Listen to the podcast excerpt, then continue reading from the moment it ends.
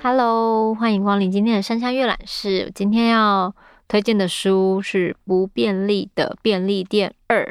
呃，它其实有第一本，但是我觉得不妨碍，就是你如果你刚好只拿到二，从第第二本开始看也是没有问题的，因为它有一点像是一个小篇一个小篇的故事，有点像是嗯单元剧吗？就是它每一个单元会出现不同的人，然后但是发生故事的场景都在便利商店。那以便利商店为呃主场景的小说其实有很多，可是不知道为什么我就很喜欢看，因为我觉得到处都充满了便利商店。然后你常去某几间便利商店去久了，总是会有这个店员，你可能看久了就会有一种熟悉感，所以。当我在看这种便利商店的故事的时候，也会去联想到我去过的便利商店里面的人，是不是有些角色有一些相像这样子，然后也会对在便利商店的既熟悉又陌生的陌生店员会有很多想象，所以我觉得这这个书其实蛮好像卖蛮好的，然后还出到第二集，但是我我我就是。就是被便利店吸引了啦，所以呢，虽然没有办法每一个篇章都完整读给大家，但是每一次在便利店里面看到的角色或是看到的人生缩影，我都觉得很有趣，所以这本小说也是推荐给大家。无论你从一开始看还是二开始看，那这个第二集里面我想要分享的一个篇章，就是我对这个角色有一点点共感，对。然后这一篇章叫做“灵魂点心组合”，那我直接开始喽。七五三四五二元，素贞看着荧幕上的账户余额，这也是她仅剩的所有财产。她没有叹气，都快喘不过气了，又怎么叹出气呢？他开始计算这个月已经确定要支出的项目：套房月租五十万韩元，管理费三万韩元，学贷十七万韩元。电话费五万韩元左右，实支实付保险费六万八千韩元，光是这些就几乎等同于他所有的存款。首尔生活基本开销一个月不吃不喝就要八十万韩元起跳，这让素贞忍不住抓狂。他怀疑自己根本不是住在首尔，而是住在地狱。对他这种来自外县市的北漂族来说，这座城市仿佛时时刻刻都在检验他们的资格。你有能力在人口上千万的国际级大城市求生存吗？别再勉强自己了，干脆回老家去安分过生活吧。首尔可不是随便什么人都能来的地方。首尔似乎老是在嘲笑他，即便这座城市光芒璀璨，素贞却觉得自己仿佛活在光线外的阴影之中。高中毕业后，素贞便来到位于清波洞的大学留学，并开始认识首尔这座城市。这里的每一天都让他感到新鲜有趣。大一时，校内宿舍是让他不需要接触首尔真实面目的保护伞；学生贷款制度则让他能在大学毕业之前都不必担心缴不出学费而无法继续读书。但升上大二之后，他必须搬离学校宿舍，只能留连在学校附近的寄宿家庭出租套房。即便毕业后立即入住商务公寓。但仅仅五坪大的空间，租金就高达五十三万韩元。如果想住更便宜的房子，就必须忍受打从学生时期就令他无比厌倦的团体生活，或是搬到不太适合单身女性居住的老旧房屋。最重要的是，毕业之后他开始还学生贷款，这才让他真正感觉到自己身上背负着债务。扣掉餐费和交通费，首尔生活每个月最少就要支出八十万韩元。人们都认为与外县市相比，首尔有较多文化艺术的资源能够享受，但素贞根本没有额外的预算能拨给文化艺术体验。所谓丰富的文化艺术资源，对他来说根本就是镜花水月。要说能算得上文化艺术生活的部分，大概只有窝在大型书店里看免钱的书，或是去参观一些免费的展览而已。因此，素贞很清楚，与其在首尔当个都市平民，还不如回去老家，省下租屋费和餐饮费，让自己能过得像个人，才是比较合理的选择。至于他始终无法离开首尔的原因，只有一个，那就是就业的问题。工作机会是只存在于政治人物竞选承诺中的东西。毕业后已经待业将近三年的素贞，经历了无数次的面试失败，在面试超过三十次之后，她便放弃去数自己究竟失败了几次。他的成绩不错，学生时期累积的经历也不差，英文成绩顶尖，而且还十分流利。即便有这么好的条件，在求职战场上仍是屡战屡败。待业的第一年，他常在口头面试阶段就被刷掉；待业第二年，则是在书面审查就过不了关；待业第三年的现在，他已经不清楚自己究竟在哪一关被刷掉了。现在面试失败，已经不会让他更心痛，因为过去留下的伤口一直持续隐隐作痛，一而再、再而三的被刷掉。想必不久后，他也会被首尔这座城市给刷掉吧。他会被首尔刷得远远的，丢回他位在木浦的故乡。素贞有时候觉得，也许他就是一边等着那天的到来，一边盲目的挑战。他想为自己争一口气，让自己即便拼尽全力后非得返乡，也不会对这段时间付出的感到后悔。奇怪的是，争那一口气的想法，如今竟成了支撑素贞在首尔坚持下去的动力。他今天又收到了面试落榜的通知，那是一周前他去应征的一间社群行销企划公司。对方只传了一封简讯来，通知他很遗憾无法一起工作。不过令素贞稍微感到欣慰的是，那简讯的内容并不是正式通知，而是写上了素贞的名字，还稍微聊到天气，最后才表示，虽然素贞目前不是公司需要的人才，但相信他肯定能找到有机会发挥个人能力的职位。真是的，怕人家不知道他们是靠行销文案吃饭的公司吗？居然连面试落榜通知简讯都写得这么文情并茂。他越想，心情越低落。究竟谁是在现在适合他们的人才？自己又得去哪里才能找到一个施展长才的机会？为什么不干脆就说你没有才能，我没有办法选你，直接把话讲清楚，还比较能让人认清自己能力不够，干脆放弃算了。竟然没有一间公司愿意这样实话实说。公司就是这样的地方，求职者也只能接受这样的待遇。他曾经在自己的房间里痛哭，也曾经在汉江堤防上走了一整天，尝试平息自己求职不顺的怒火。但现在他连做这些事情的力气都没有，就算跟朋友抱怨，好心情也顶多只能维持一两天，而且。现在他能感觉到，朋友似乎没有那么乐意听见自己悲惨的故事。处境相同的朋友不仅不会同病相怜，反而是担心这种不幸会互相传染而拒绝见面。至于找到工作的朋友，则会安慰他说，只要找到工作，这些痛苦都不算什么，甚至会告诉他上班还比较痛苦。但如果素贞依然表示羡慕有工作的人，这批朋友还会认为素贞根本什么都不懂，以至于素贞更加觉得自己落魄凄凉了。他也不太敢再找妈妈抱怨了。每次听到素贞面试落榜，妈妈便会要他赶快打包行李回老家。他实在无法放弃自己首尔的生活，所以每次听见妈妈这么建议，总会又难过又失落。现在面试搞砸或失败时，他安慰自己的方式就只剩下回家洗澡、喝酒，然后倒头大睡。素贞为了修改履历，自传到图书馆待到深夜。回家的路上，他去了一趟便利商店。从学校到位于南营站附近的套房最短的距离上，有一间没什么客人也没什么商品的便利商店。虽然是一间乏人问津的小店，却坚持好几年都没有倒，一直守在那里。这让在就业市场不怎么受欢迎、毕业好几年依然是待业中的素贞很有感触。因此，他经常会到那间店消费。最重要的是，他可以在这间小小的店铺里找到自家附近的大型连锁便利商店里没有的商品。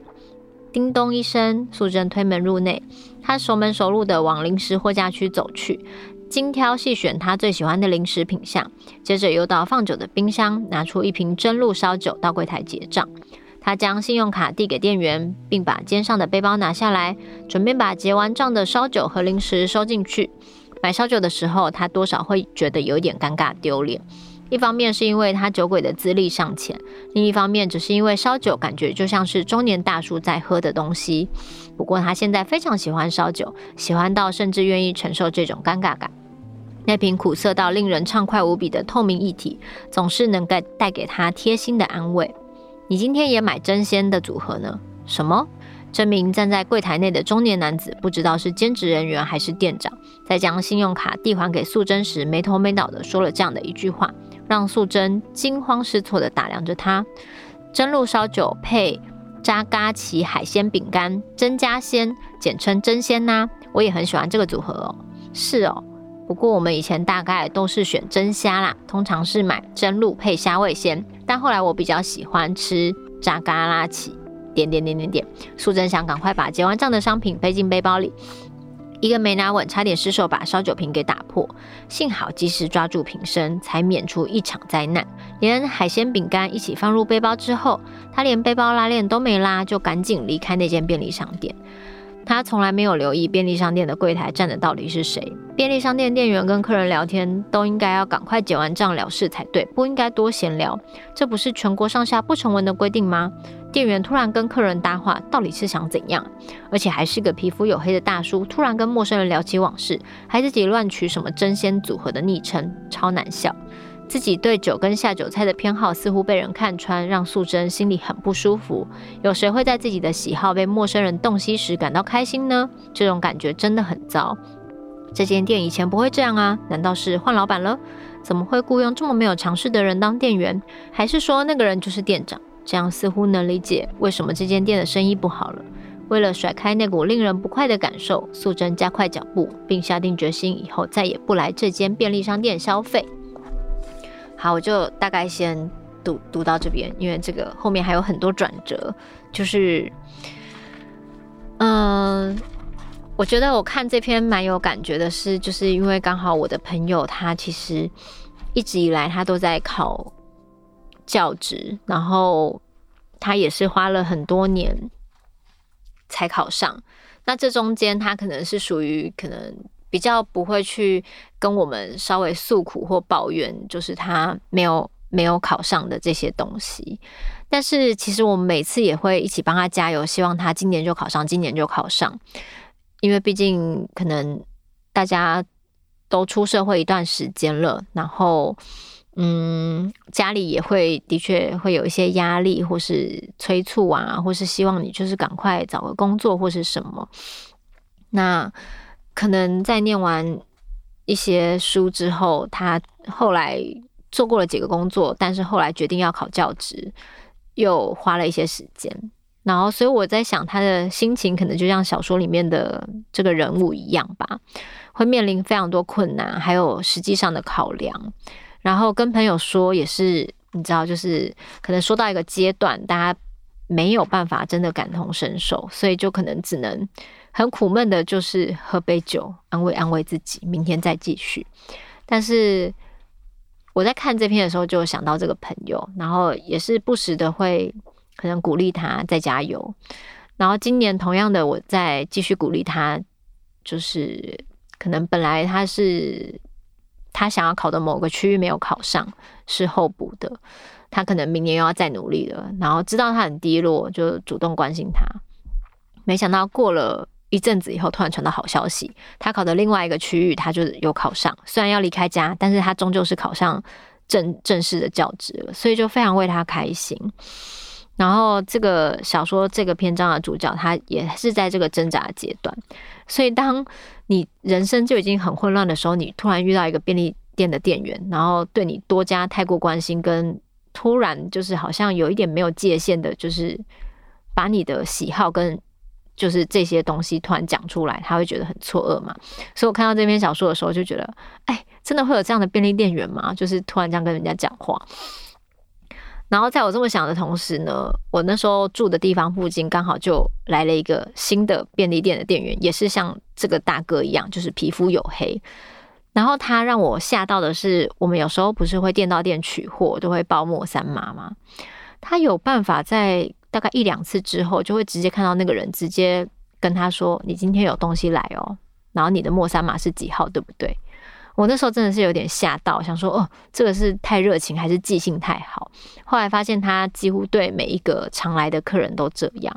久而久之，你就发现，虽然他做事的方法跟其他一般便利商店的店员不太一样，因为大部分的人就是结完账就走了，也不会多聊。但你就会发现他的那个热情跟他的对人的观察，其实真的是他不一定要这么做，可他就是多多了一个没有冷冰冰的东西。然后可能每一次他会跟你讲说现在有什么优惠或者什么什么的，他就是会多一两句这样子。然后我就觉得看这本书的时候，就想到那个便利店新来的店员，然后也觉得原来所有的在城市里以为一切冰冷。但是有时候在某一些非常态的状态下，它还是会产生一些温度，会发生一些故事。那素贞的故事在往后，他又继续有跟这个便利商店的人有一些互动，我觉得真的都太有趣了。然后因为近期搬家，所以我之后也不太会去那个原本熟悉的便利店了。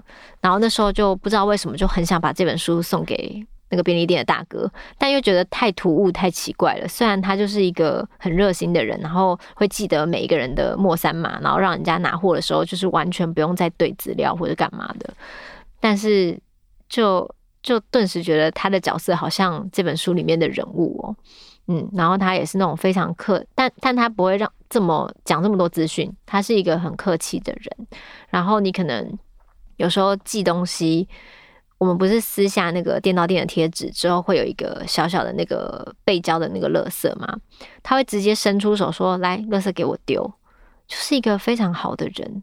然后，所以在这种小小的举动跟小小的贴心中，我就觉得哇，这个晚大夜班的这个便利店的店员真的很在乎每一个走进这间便利商店的人，然后也很适时的关心每一个人。虽然都一点点一点点，但有时候可能有一些比较健谈的客人会甚至在晚晚班的时候跟他聊起来，我都觉得这让一间在哪里都看得到便利商店会因为有这样的一个店员，呃，风景大转变这样子。